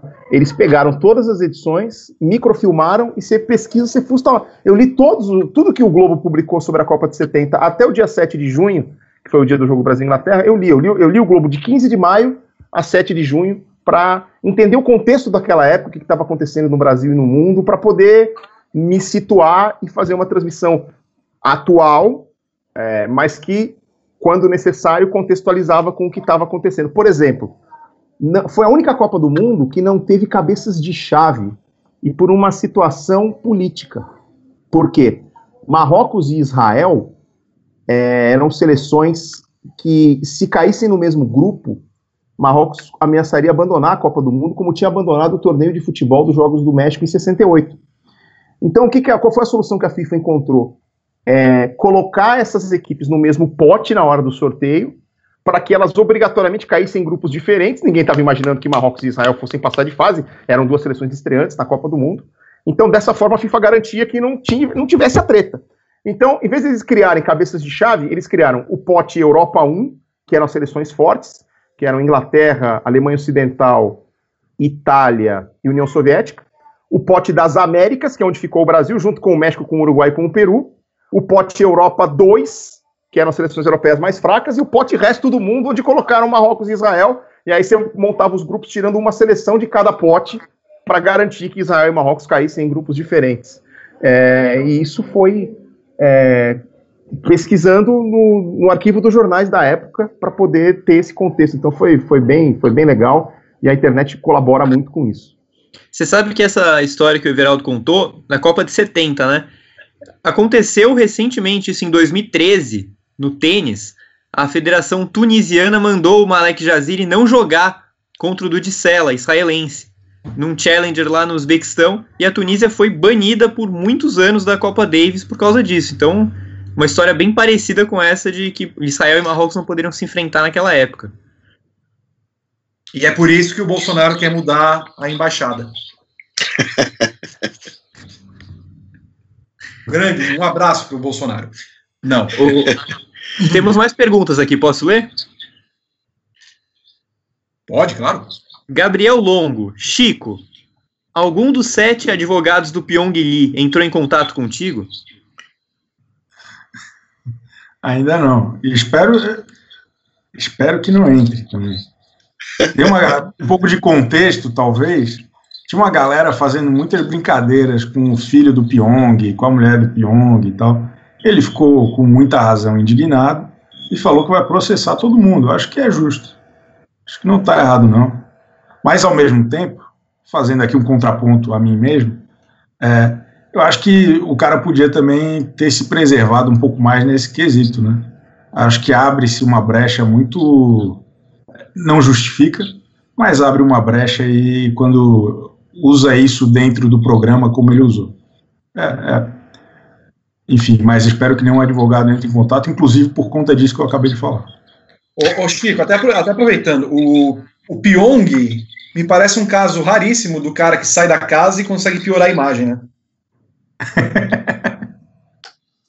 Não, mas eu, ele é um cara divertido, vai. Foi legal ele no BBB, cara. A gente gostava de não gostar dele, vai. Sim. O programa sem ele ia ter metade da graça aquele período ali. Acho que é, é ele fez valer ali o, o investimento. Foi bom. Não? Não, foi. Não, ele e o Prior movimentaram a casa durante vai, dois terços do programa. Exatamente. Agora que tá em banho-maria, né? Tá... E agora os dois estão com advogados. Estão entregues para a justiça. Exato. O... Aliás, o pior foi preso ou não? Não. Não. não. não. Sei. O, El, o Elton Mendes está aqui falando: queremos uma saudação ao Chico Barney Vips. um abraço aí para a galera do grupo de WhatsApp Chico Barney. Tá bom? É, 35 reais a entrada. Quem quiser pode depositar aí no seu super like. O Everaldo, Carlos Fonseca está perguntando se você tem alguma esperança de algum dia narrar um gol do Milton Caralho no futebol brasileiro. É, não seria a primeira vez que um nome difícil apareceria, né? Eu já narrei jogo de basquete da Ana Boquete. Não, Ana, Bo Ana Boquete? É, Ana Boquete. Né, porque na, na seleção espanhola de futebol também tem uma, uma Verônica Boquete, a seleção espanhola de futebol feminino, e tem a Ana, Ana Busqueta. Sim. Entendeu? Só que o futebol feminino, a gente, esse jogo da Espanha eu nunca transmiti, agora já transmiti o basquete da Ana Boquete. Pior que teve uma hora que eu mandei um boquete para três, bingo! aí, aí a quinta série saiu do ar. Entendeu? Mas assim, no futebol americano tinha um kicker coreano que chamava-se Yong Hoku. É, que mais? O é, Porras. É, então, o Porras, eu narrei um jogo dele na Copa de 2006 e ali a orientação foi chamar de Porras, que é o goleiro da Costa Rica. Né? é, goleiro da seleção da Costa Rica, a orientação foi chamar de Porras. Mas assim, é, deixa eu ver com quantos anos o caralho tá, porque daqui a pouco ele se aposenta e a gente não corre mais esse risco. Dá uma olhada aqui. Tem o caralho, que, que, que frase maravilhosa também. Porque ele, porque ele quase veio, ele quase veio jogar no São Paulo, né? É, o, o, o caralho, eu lembro que teve um jogo da Libertadores que a Fox Sports chamou ele de Milton Pérez. 31 anos. É, aí fecha no cara, atrás da camisa tá lá, caraglio. É. É, meu, não dá, né? 31 anos, ele tem uns 5 de carreira ainda, vamos continuar ó, rezando para não acontecer. Caramba do caralho. É. E o apelido dele é Pichon de Kempes, ou seja, não fica melhor. Muito bom. Tá no Cruz Azul do México hoje. O trio, a gente tem algumas perguntas para vocês, perguntas gerais. É, a gente pode começar com o, com o Everaldo respondendo mesmo. O que, que você está fazendo na quarentena e o que, que mais você quer fazer quando isso acabar? O que, que eu estou fazendo na quarentena? Estou ficando em casa, tô, tenho possibilidade de ficar em casa, então assim, estou trabalhando presencialmente uma vez por semana, duas. Estou fazendo algumas coisas online, então, como eu falei, eu gravei essas listas aí da top 10 de NBA, NFL, tal, não sei o que, aqui no meu celular mesmo, com um tripézinho aqui, né? É, eu tenho. É, a, o, o, meu filho meu filho estuda, meu filho tem um filho de 8 anos que estuda e a, a escola dele montou uma plataforma de ensino à distância. Então eu tenho ajudado ele a navegar pela plataforma, tem sido bem legal. É, tenho tentado ver filmes, ver séries, aproveitar a companhia deles aqui. É, me, comecei a me arriscar na cozinha. Eu era aqueles caras que conseguia queimar um ovo, mas uh, já fiz algumas coisas simples, mas consegui fazer. Saíram uns bolinhos simpáticos por aí, uh, arroz, carne e tal. É, e o que eu mais quero quando a quarentena acabar é poder abraçar de novo a minha mãe, porque ela tem 80 anos, é, grupo de risco. Então, assim, ela está isolada lado na casa dela. Ela mora perto. Posso? É, vai que eu. Tô com. O EV tá picotando a sua. Tá meio. A gente tem contato distante. Alô? Alô? Agora voltou. Enfim. Aí quero. Então é, é isso. A minha mãe tem 80 anos, é grupo de risco, tá lá na casa dela isolada, mora aqui quietinho, né? Mas é, a gente tem contato à distância, porque vai que eu tô assintomático. Tô, posso estar com vírus e posso estar assintomático aí. Sem querer, eu transmito para minha mãe. E quero que a minha mãe possa abraçar de novo meu filho, que ela não vê. A minha mãe ainda me vê uma vez por semana, duas, quando eu faço compras para ela e tal. Mas o meu filho eu não tô nem levando para não, não correr nenhum risco. E aí eu quero eu poder voltar a abraçar a minha mãe, quero que minha mãe possa abraçar o neto dela. Marcos Breda, como é que tá essa vida de quarentena, esse auto-isolamento? E o que, que, você vai fazer depois que acabar tudo isso? Rapaz, eu eu tava com um monte de coisas acontecendo e a quarentena jogou tudo para o segundo semestre. Eu tava rodando um longa-metragem, tava com uma peça de teatro, é, tinha um outro longa para rodar no mês de abril, uma novela para gravar, e tudo isso foi jogado para o segundo semestre. Então, nesse meio tempo, o que, que eu resolvi fazer? Estou em casa, então estou tentando organizar a minha vida aqui em casa, organizar, fazer aquelas faxinas que você faz uma vez a cada década, né? Colocar papéis em ordem. Estou lendo muito, estou escrevendo muito, porque eu tenho uns projetos de, de, de teatro, de cinema para levar adiante. Estou é, aproveitando, por incrível que pareça, estou fazendo muito exercício físico, porque eu gosto de correr a pé, sempre corri a pé a minha vida toda. Então, dia sim, dia não, eu ponho lá minha máscara, vou para a Lagoa Rodrigo de Freitas e com aquela máscara eu dou uma volta, são oito quilômetros. Dia sim, dia não, eu estou fazendo isso me ajuda a não enlouquecer de vez, uh, ajuda a, enfim, manter a forma, mas principalmente um pouco de saúde mental, assim, porque eu é, a gente não tem ainda noção de quando isso vai acabar. Então, a ideia é você se manter operacional e se manter saudável até para quando sair daqui ter condições físicas e mentais para poder dar conta do que vem por aí. Mas eu lido bem com a solidão, assim. Eu às vezes brigo comigo mesmo, fico um dia inteiro sem falar, no dia seguinte eu volto a falar comigo e, e, e vida que segue. Mas eu tô eu tô lidando melhor do que eu imaginava. Agora foi legal porque os meus filhos que estavam há mais de um mês longe de mim, é, é porque eles, eles moram com a mãe também, e a mãe e o padrasto é, tiveram suspeita de coronavírus e eles, portanto, viraram possíveis vetores assintomáticos.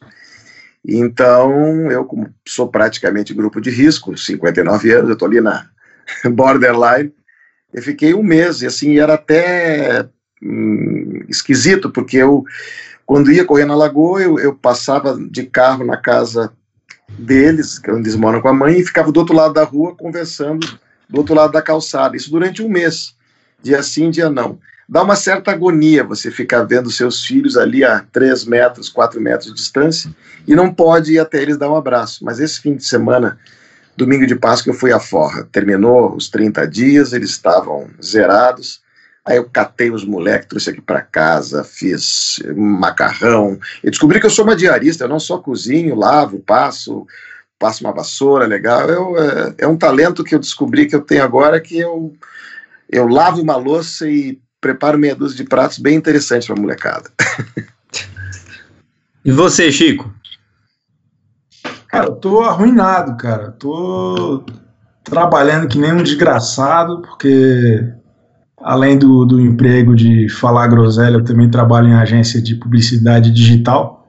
Então tá tudo andando e andando rápido pra caramba. E além disso, o Big Brother é sempre muito emocionante. Então, basicamente, quando eu paro de trabalhar num, vou trabalhar no outro. E, enfim, tá, tá, tá puxado, mas tá tudo bem. Estamos em segurança, que isso que importa, né? E quanto ao que, que eu quero fazer quando sair dessa, dessa situação. Eu quero ir numa banca de jornal, que é uma prática semanal que eu tenho desde criança. Não, não sou acostumado a não ir na banca, ver o que, que tem de revista, de gibi. Eu gosto muito dessa coisa.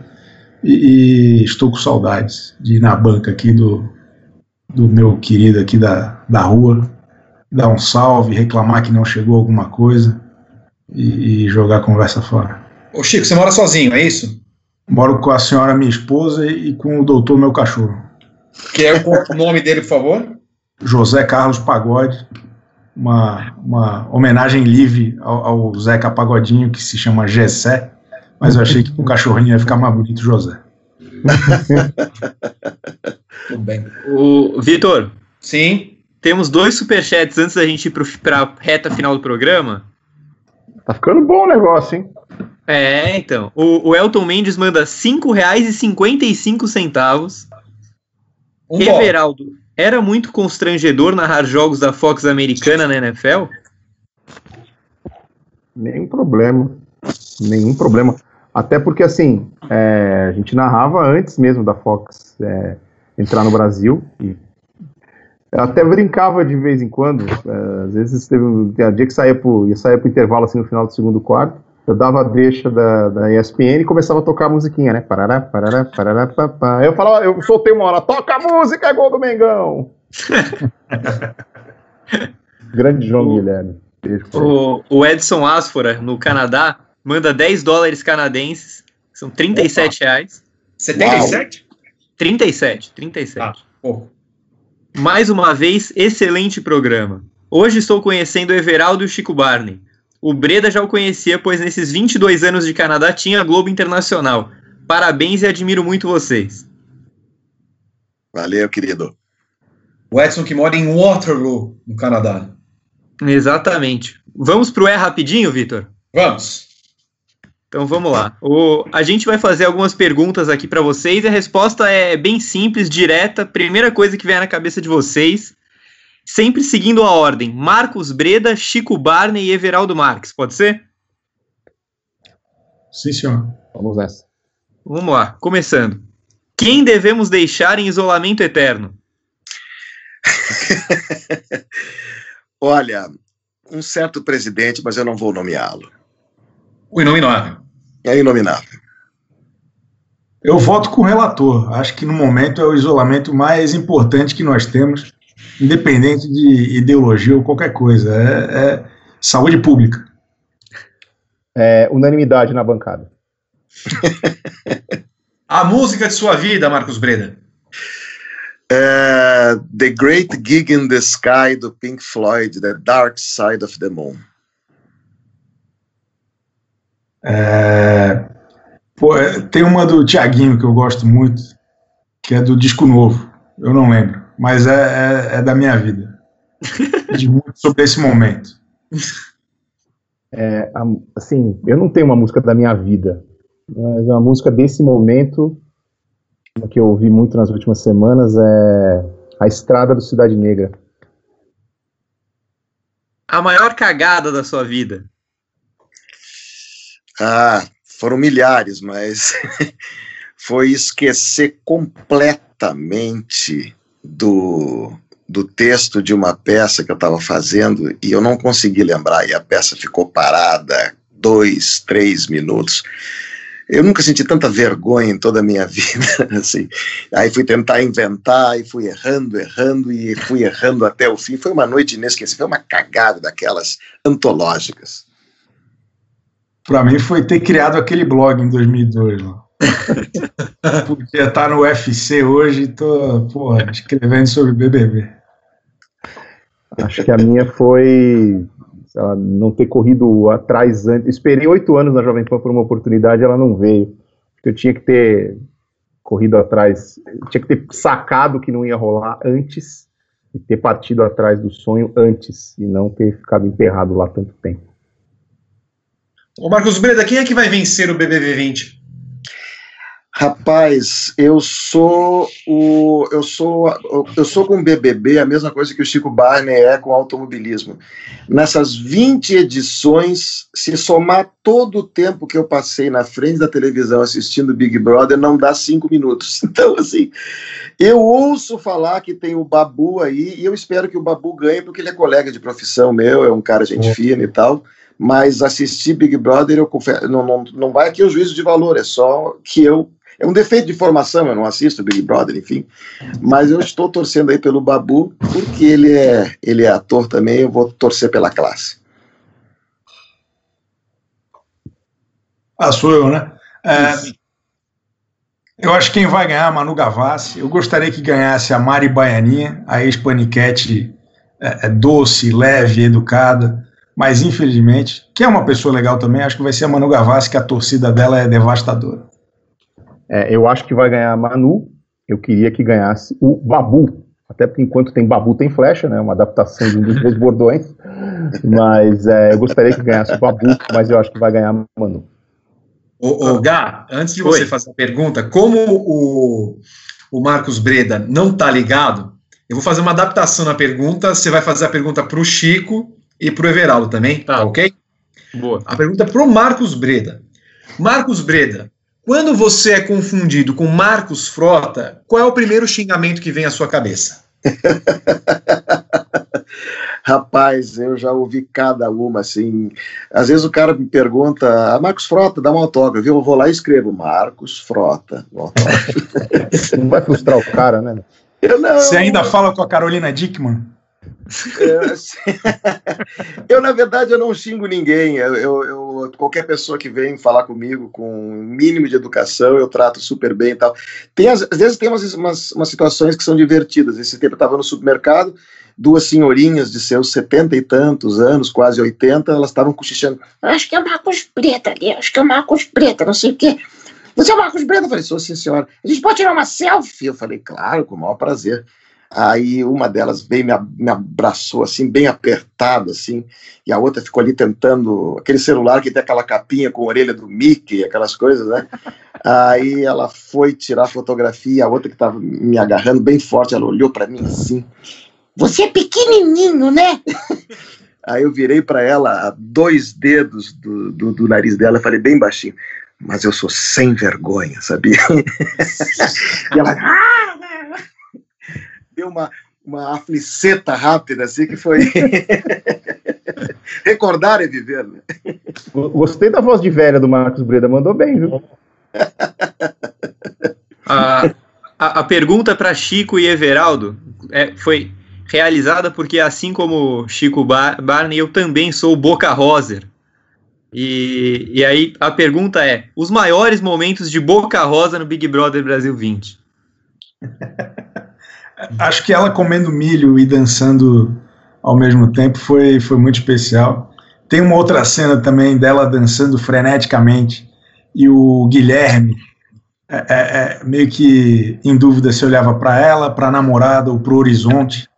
Aquilo é, aquilo ali é arte. Aquilo ali é arte. Aquilo ali é o cara fazer aquilo ao vivo, né? O, o, a galera da câmera, da edição ali, aquilo ali foi obra de arte. É, eu fico com a do milho também.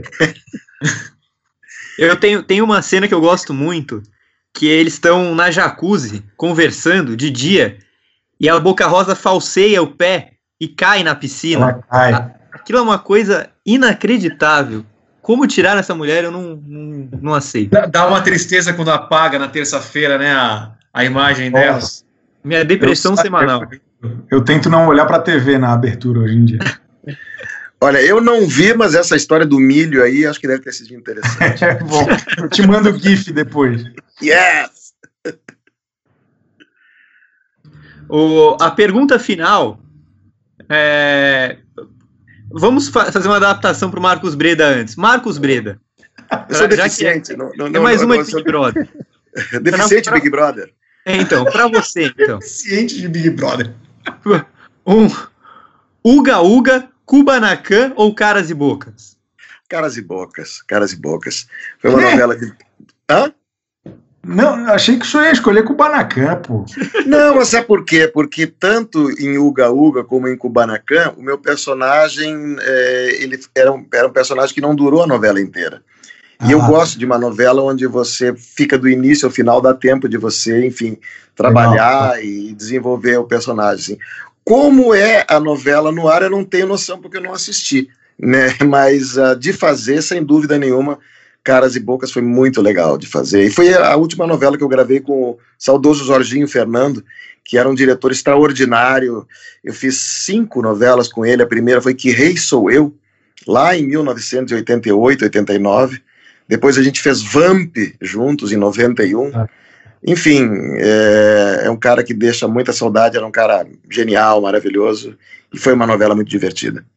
O Chico e o Everaldo querem falar a respeito dessas novelas, dessas escolhas? Ah, eu já tinha mencionado aqui grandes novelas da Sete, né? Que Rei Sou Eu foi uma das maiores também, nossa senhora. Vamos.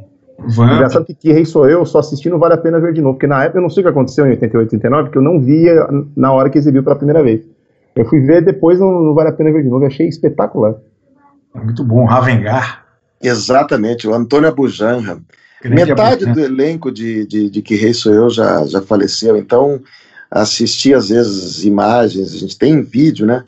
é, dá uma saudade de uma porção de colegas extraordinários que já partiram. E a novela era muito legal. Naquela época que não tinha TV a cabo, a reta final da novela bateu todos os recordes, Bop, era uma loucura. Eu tinha o álbum de figurinha da, da novela. eu lembro disso, eu não tinha, mas eu lembro. Eu lembro que tinha. tinha. Era, um, era um mega pôster, assim, era sensacional.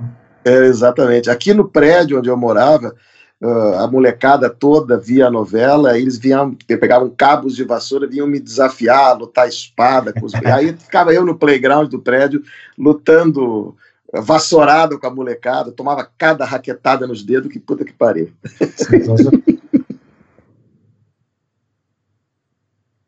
A pergunta para os dois é: quem vai vencer a prova do líder de agora?